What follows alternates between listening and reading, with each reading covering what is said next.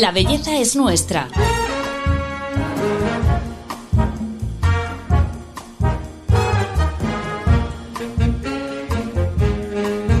Un podcast de Telva. Hay muchos temas tabú en torno al embarazo y al posparto. Para empezar, la palabra ya dice mucho. Embarazar significa impedir, estorbar. Comparte raíz con embarazoso, que es algo vergonzoso. Hoy nos hemos propuesto desterrar los falsos mitos que rodean a esta etapa de la mujer.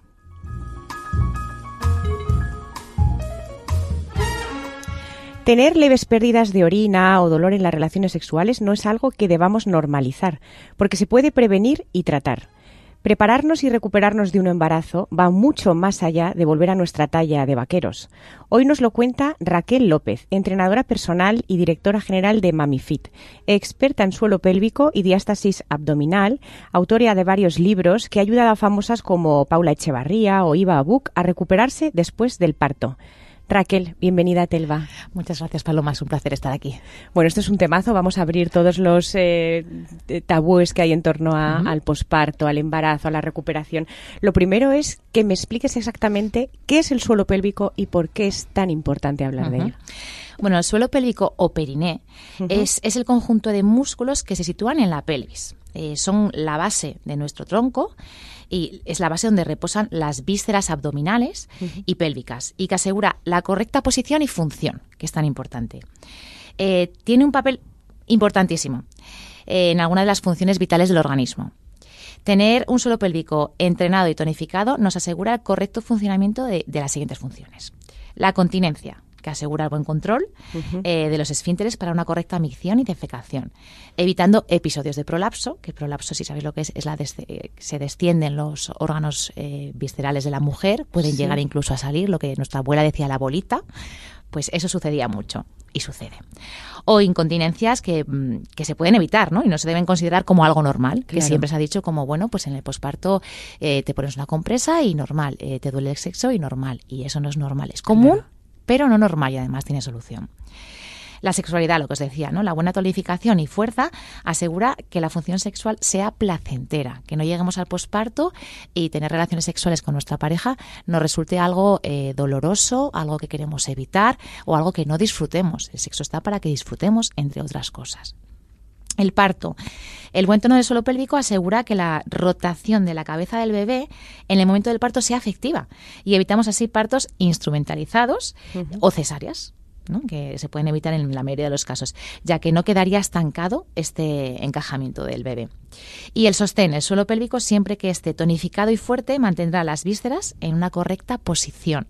Y esto suena como muy técnico, pero es muy importante, porque va a darnos calidad de vida o quitarnos calidad de vida y además asegurando así el buen funcionamiento. Importante el suelo pélvico, eh, esto para todas las mujeres que nos están escuchando.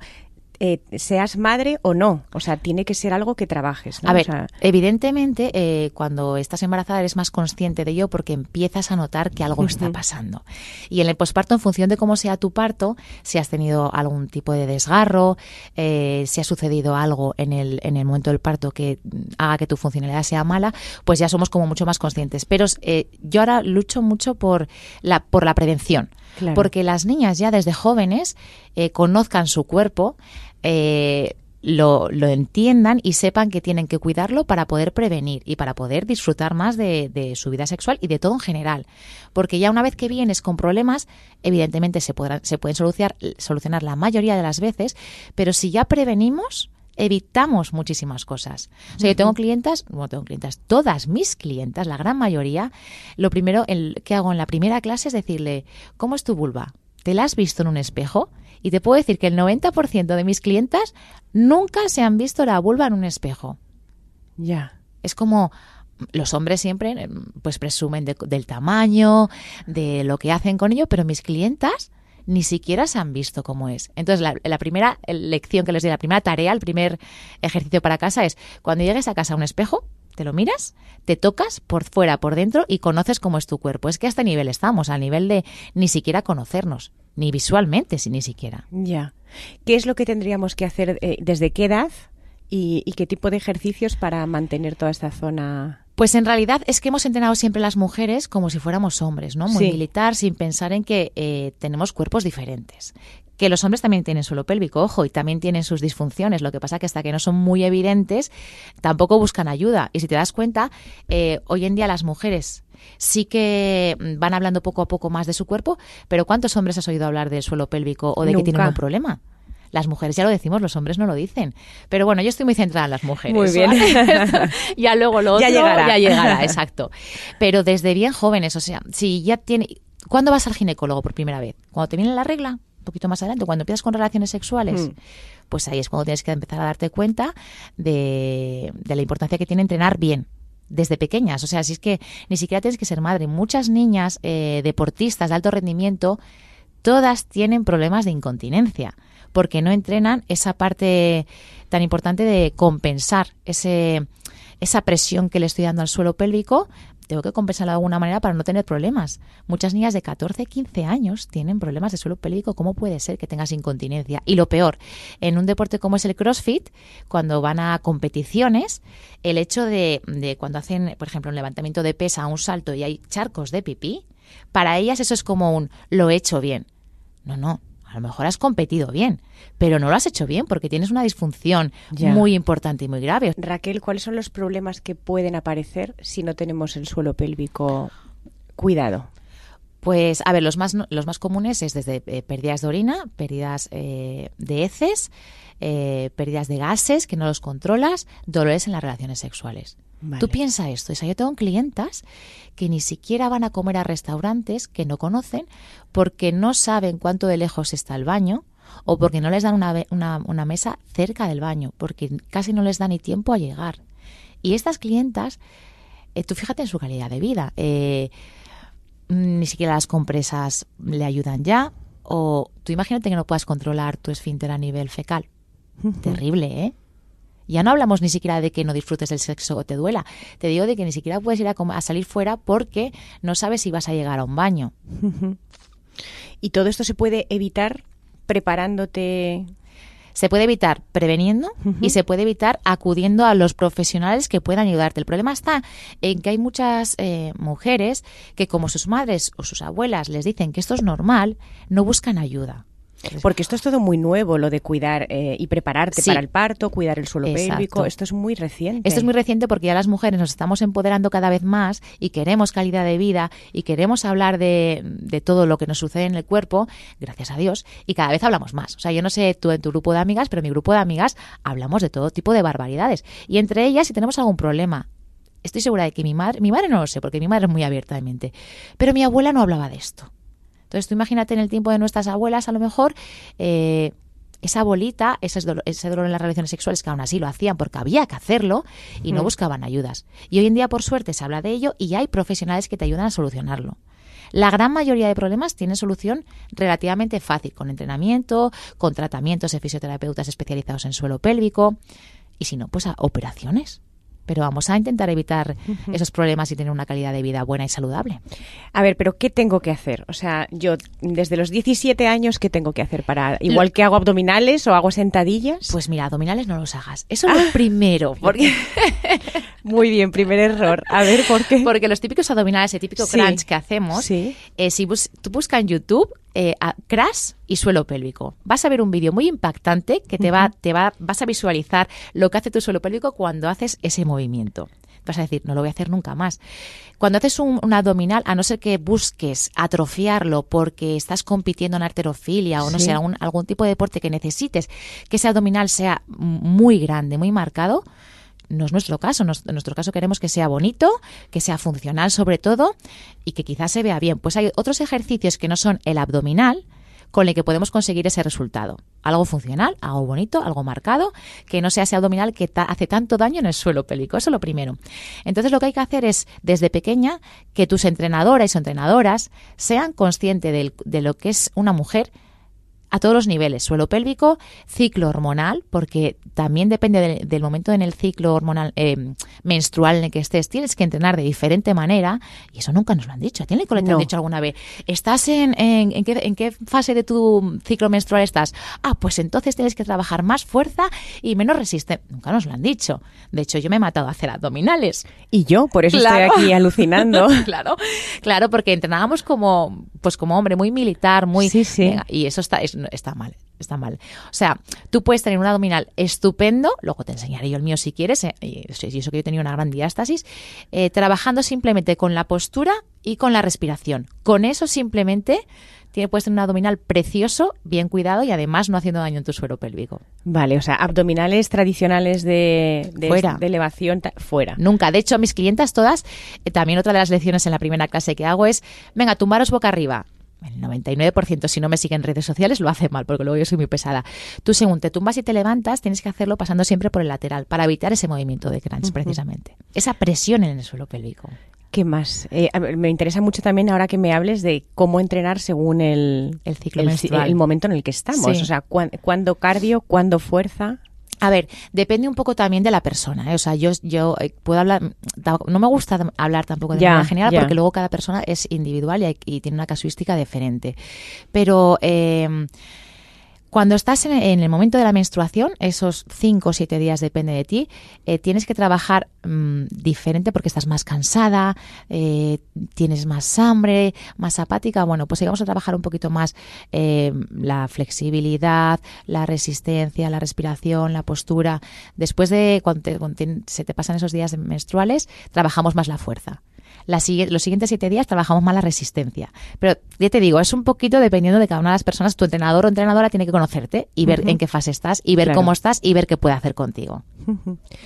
¿Qué más ejercicios hay que hacer aparte de no hacer abdominales? Por ejemplo, sentadillas, todo eso. Sí. Mira, eh, sí, puedes hacer todo en realidad, ¿vale? Pero hacerlo correctamente. O sea, yo también puedo hacer abdominales, pero técnicamente son muy complicados de hacer bien, con lo cual yo no los hago. Pero para que lo entiendas, quédate con dos cosas. La regla de la E. En el esfuerzo, expiras. Es decir, cuando haces el esfuerzo en la parte del ejercicio es cuando tienes que soltar el aire. Vale. Ejemplo, en una sentadilla, ¿cuándo crees que hacemos más esfuerzo? ¿Cuando bajamos o cuando subimos? Cuando bajamos. Cuando subimos porque vamos en contra de la gravedad. Yo lo hago todo mal. o sea, tú cuando bajas, vas, a favor de la gravedad, te cuesta menos, te cuesta más subir que vas en contra de la gravedad. También esto depende, porque yo puedo hacer que te cueste más bajar si te bajo reteniendo en seis segundos. Claro, Pero como regla general, te cuesta más siempre cuando lo haces en contra de la gravedad, ¿vale? Entonces, en, este, en ese caso, tú lo que harías es coges aire cuando bajas, ahora te explico cómo coges aire, sueltas aire al subir activando suelo pélvico. Si la regla de la E eh, la aplicas en todos los ejercicios de fuerza, no se puede en todos los deportes, ¿vale? Pero en todos los ejercicios de fuerza conscientemente, vas a estar trabajando correctamente tu suelo pélvico. Parece fácil, pero no lo es. Lo que pasa es que cuando estás conmigo ya en 18 clases y yo te voy explicando, lo acabas integrando y te acabas saliendo solo. ¿vale? Y luego está la, eh, la aspiración frenada. ¿Qué es la aspiración frenada? Es una forma de respirar de manera que no hagamos presión ni daño al suelo pélvico. Te lo voy a explicar brevemente. Tú vas a, eh, hay diferentes tipos de respiraciones. El abdominal, que yo hincho el abdomen y lo deshincho. El costal, abro y cierro costillas. Clavicular, ya meto hombros, ¿no? Subiendo clavículas y hombros para crear más espacio en la caja torácica y que pueda entrarte más aire. Yo me centro mucho en la respiración costal, abrir y cerrar costillas. Debajo de los pulmones tenemos un músculo que se llama el diafragma, un músculo respiratorio que está trabajando 24 horas al día. Tú cuando vas al gimnasio y trabajas bíceps o cuádriceps, estiras. Sí. ¿Cuántas veces has estirado el diafragma? Nunca. Un músculo que trabaja constantemente. ¿Sabes cómo está, no? Como una piedra, hipertrofiado.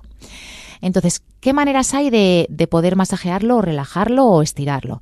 Uno es con un fisio, con un fisio, que vaya y te meta los dedos por debajo de las costillitas, te lo masajee y te lo libere. Porque eh, tener muchas contracturas en el diafragma eh, te da muchos problemas, ¿eh? desde alimentación hasta emocionales, hasta el suelo pélvico. Pero tampoco se ha hablado de esto. Bueno, otra manera de relajarlo, de trabajarlo es con la postura y con la con la respiración, con la respiración. ¿Vale? Yo abro costillas, cierro costillas suavemente y conscientemente y de esta manera estoy masajeando y dejando que este músculo se libere conscientemente, ¿vale? Y la aspiración frenada, también puedo hacerlo con ejercicios hipopresivos. ¿Te suenan un poquillo? Muy complicados de explicar, pero también cada vez oyen más. Que es otra herramienta más para poder trabajarlo. Otra, no la única ni la mejor. Otra diferente, ¿vale? Yo lo trabajo mucho con la aspiración frenada. Lo que hago es cojo aire abriendo costillas. tengo clientas que ni siquiera saben abrir y cerrar costillas. De lo tonificado y lo cerrado y lo contracturado que tienen el diafragma. Yo les digo, venga, ponte las manitas y empuja y siente cómo las manos se abren y se cierran, incapaces. Me hinchan y me deshinchan el abdomen, me suben hombros. Y hasta que conseguimos relajarlo y que se abre y se cierra, pueden ser seis, ocho sesiones, ¿vale? Para que te des cuenta. Y esa mujer como tiene todo el core y el suelo pélvico, hernias, eh, de, hiato, de eh, problemas de alimentación, mil cosas tiene esa mujer. Una mujer que viene con el diafragma bloqueado tiene problemas, ya directamente. Vale. Le enseño a movilizar las costillas, abrir y cerrar. Vale, cojo aire, abro costillas y cuando suelto intento no cerrarlas, que siempre se van a cerrar un poquito, y con el sonido de la S voy activando conscientemente el suelo pélvico. ¿Vale? Cojo aire, abro costillas, con el sonido de la S intento no cerrarlo, activando el suelo pélvico. Pues si, si, si haces la regla de la E, la aspiración frenada, con la regla de la E, te aseguro que tu suelo pélvico no va a sufrir. Va a trabajar de manera correcta, eh, no va a tener lesiones, las presiones de fuerza que haces en tu cuerpo van a ir con los vectores en las direcciones mm. correctas y todo va a funcionar bien. ¿Te han explicado esto alguna vez? No, pero por lo que me estás contando, eh, entonces las mujeres deberíamos tener un entrenamiento completamente dirigido y diferente a, o sea, esto que vamos todos al gimnasio, da igual que seas hombre o mujer, te ponen la misma tabla para trabajar las mismas zonas, o sea, debería ser completamente personalizado para la mujer. Claro, para la mujer y para el hombre. Todo, todo, todo entrenamiento tendría que ser eh, supervisado y dirigido y, y llevado por un, por un profesional, pero como todo en la vida. Porque tú imagínate una persona, vamos a ponerlo en algo que hace mucha gente, correr, tú corres no he visto todavía pocas personas que tengan una técnica de carrera buena, que corran y yo diga, qué bien lo está haciendo, no se está lesionando. Tú imagínate que corres una maratón. Tú sabes las lesiones que tiene esa persona que corre esa maratón con ese con esos miles de sistemas. Claro, pues cuando haces un ejercicio de manera repetida y lo haces mal, te estás, te estás lesionando. Igual tu corazón está bien porque a nivel de, activación, de resistencia, de cardio es bueno, pero te estás fastidiando vértebras, musculatura, eh, articulaciones, o sea, mil cosas.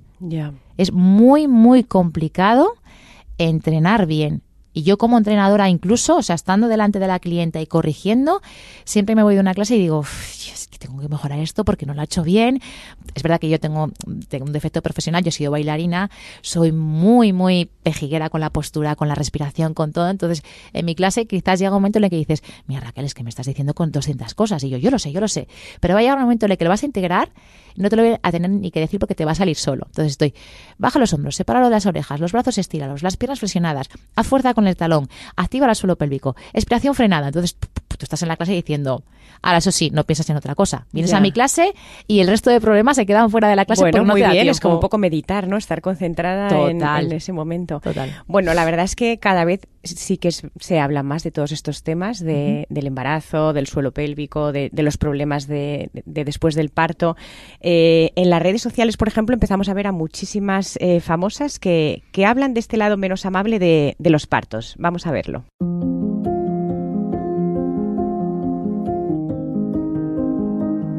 Hasta hace poco la depresión posparto era un tema tabú. Ahora sabemos que dos de cada diez mujeres padecen trastorno de salud mental relacionado con la maternidad. El hecho de que cada vez más famosas cuenten sus propias experiencias ayuda a normalizarlo. Celine Dion, por ejemplo, ha confesado que tras su segundo parto sintió un momento de tremenda felicidad, pero posteriormente una sensación de fatiga total.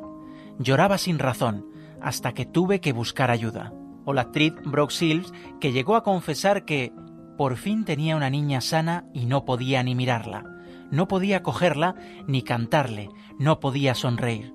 Todo lo que quería era desaparecer. También la cantante Adele se sintió completamente desbordada tras dar a luz a su hijo Angelo en 2012. Años después, confesó, me sentía como si hubiese tomado la peor decisión de mi vida.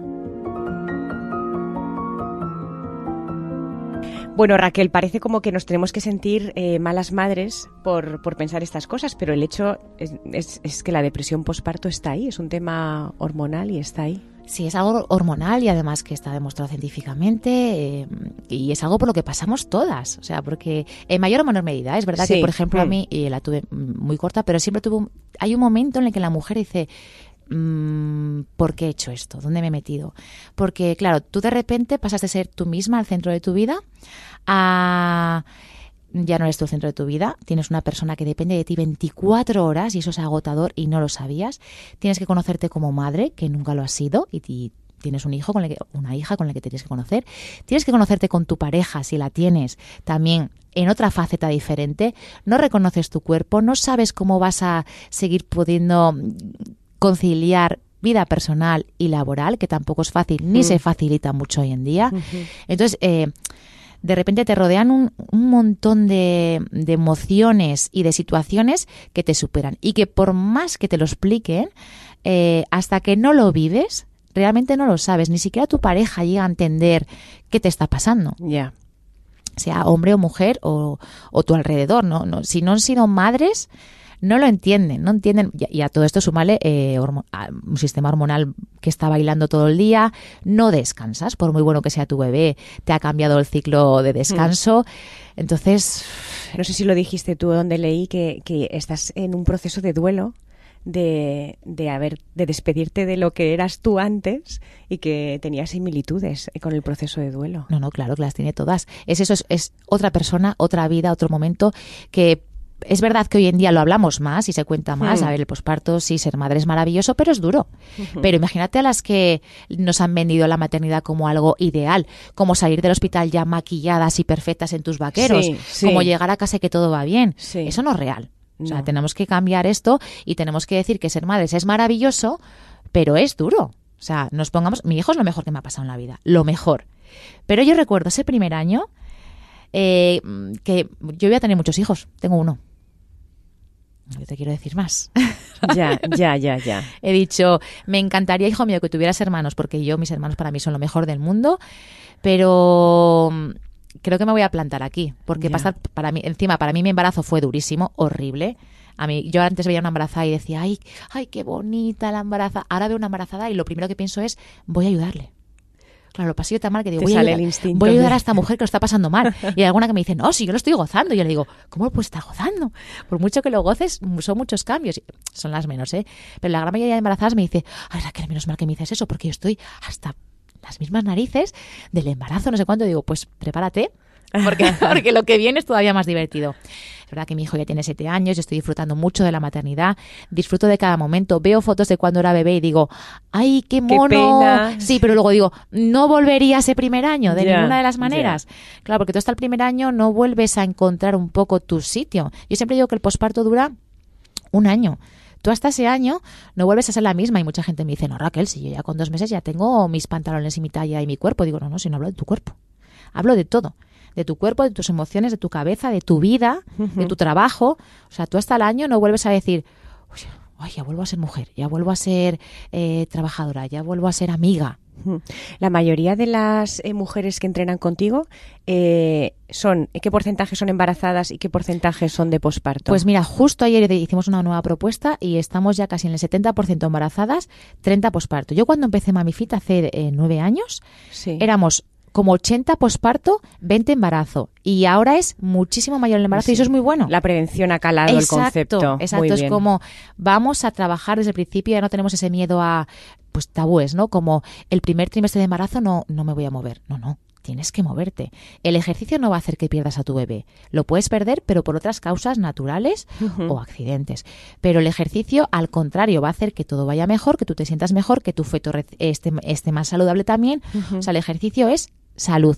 O sea, metámonos esto y en es la cabeza. necesario hasta el final del embarazo. Del primer día al, Al último. último. Yo entiendo que ahora además hay muchas mujeres que hacen in vitro lo que les cuesta, lo que han sufrido. Claro. Y les da mucho miedo. Tienen Entonces miedo. ahí ya, ya entramos en la cabeza. Entonces Mm. yo ahí nunca jamás les digo nada. Yo digo, tú haz el ejercicio cuando quieras y cuando te sientas que tu ya está bien agarrado, ¿no? Pero incluso en in vitro, desde el primer día hasta el último, pueden y deben hacerlo. Pero claro, ahí hay un poder Ya, ya, mental ya. mayor. ¿Y qué diferencias notas eh, en las recuperaciones, por ejemplo, ahora que cada vez somos madres más tarde, en, en una madre de 20, de 30 o las de 40, ¿no? Que ahora la mayoría son de 40. No tiene nada que ver. O sea, Claro. de, de hecho no tengo muchas clientas jóvenes porque No tienen hijos. Sí, algunas tienen hijos, no te creas, pero claro, mm, dan a luz y es como nada. No tiene Ya. nada que ver una mujer de 20 años o Ya. 25, que en realidad 25 años es la, ideal- la, la edad ideal, Mm. ahora que incluso hay madres por encima de los 40. Claro. Muchas. Y Sí, este, aquí estuvo Paula Echevarría hace poco, que Sí, tú la has eh, exacto. ayudado y, y- y claro, es que nos contaba que, que le- que la diferencia entre su primer embarazo y el segundo son como 11 o 12 años. Era una lo suyo le ha costado, ¿eh? Lo ha pasado muy mal, pero Paula es trabajadora, Sí. constante y luchadora, entonces lo ha conseguido, pero lo ha pasado muy mal y no tiene nada que ver, claro, efectivamente, a todos los niveles también. A ver, todo tiene su pro y su contra, porque también eh, eh, tener más edad, eh, ya tener, se- tener una vida más estable, hace que tú veas la- vivas la maternidad de otra manera también, quizás desde la Mm. tranquilidad o con más información, pero a nivel físico y emocional, pues es mucho más duro, más, más complicado. Eh, ¿Qué es lo de la diástasis abdominal? Que también esto no, no sé, no hemos hablado, hablamos mucho del suelo pélvico, pero la diástasis abdominal, que también eres experta en esto, eh, ¿afecta a muchas mujeres? A todas. Todas eh, embarazadas tenemos diástasis abdominal. ¿Por qué? Porque la diástasis es, eh, ocurre, a ver, eh, por encima de los abdominales, de los cuadraditos, tenemos una, como una tela, una fascia. En realidad, esta fascia recorre todo el cuerpo, estamos unidos, ¿vale? Y la fascia, cuando te quedas embarazada, es lo que se rompe, se separa, ¿vale? Ya. Para que dé de, De tripa, ¿no? para que dé cavidad a tu, a tu peque o a tus peques, los que, lo que tengas dentro. Entonces se separan los rectos y para tener espacio para el bebé y esa es la, la- la diástasis, ¿vale?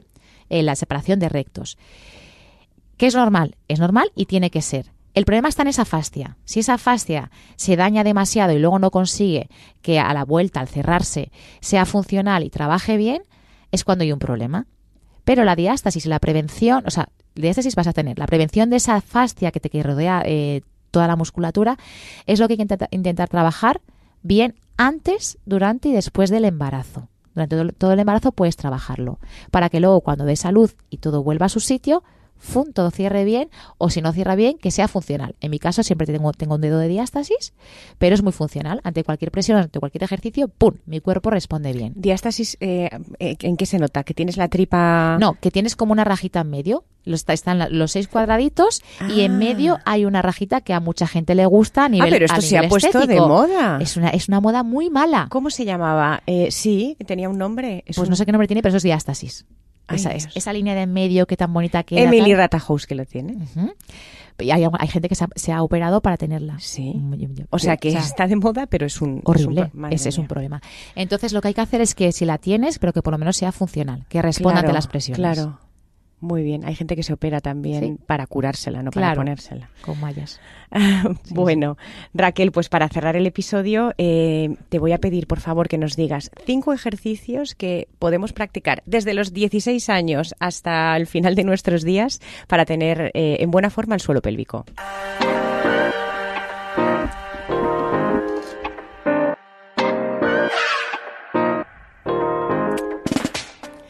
Vale, pues lo primero y más importante, la regla de la E. En el esfuerzo es cuando vas a aspirar, que ya lo he explicado antes. Segundo, la aspiración frenada, esa manera de respirar que es abriendo costillas y cuando suelto con el sonido de la S, intento activar suelo pélvico y que no se cierren las costillas. La tercera va a ser la activación, las contracciones voluntarias del suelo pélvico. Puedes estar en un semáforo, en el coche, donde quieras y activas 10 veces cada vez que estés, por ejemplo, cada vez que estés en el coche, te paras en un semáforo, activación consciente del suelo pélvico. La cuarta, pues que hagas 10 veces al día, 10 sentadillas aplicando la regla de la E y la aspiración frenada. Y la quinta, muy sencilla, pues cardio sin impacto. Es decir, por ejemplo, tiene- vives en un quinto, pues no cojas el ascensor, coge escaleras siempre, siempre, que no vayas con peso. Así que aquí te dejo cinco ejercicios muy sencillos que puedes aplicar en tu día a día. Supongo que podría estar bastante cabreado con lo que me pasó. Pero cuesta seguir enfadado cuando hay tanta belleza en el mundo.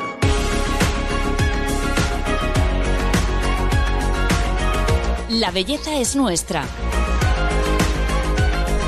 un podcast de Telva. Bueno, Raquel, muchas gracias. Eh, la verdad es que estos cinco ejercicios me parecen bastante fáciles de incorporar en el día a día. Bueno, pues yo firmaría porque todas y todos lo hiciéramos. también ellos. Esto es un mensaje también importante. Exacto. Bueno, Raquel, muchísimas gracias por venir y por enseñarnos tanto de, esta zona que tan poco caso hacemos. Es un placer, Paloma. Todo lo que sea comunicar y divulgar, yo encantada. Y a todos vosotros os agradecemos que nos escuchéis siempre y os esperamos en el próximo capítulo de La Belleza es Nuestra. Hasta pronto. Oh.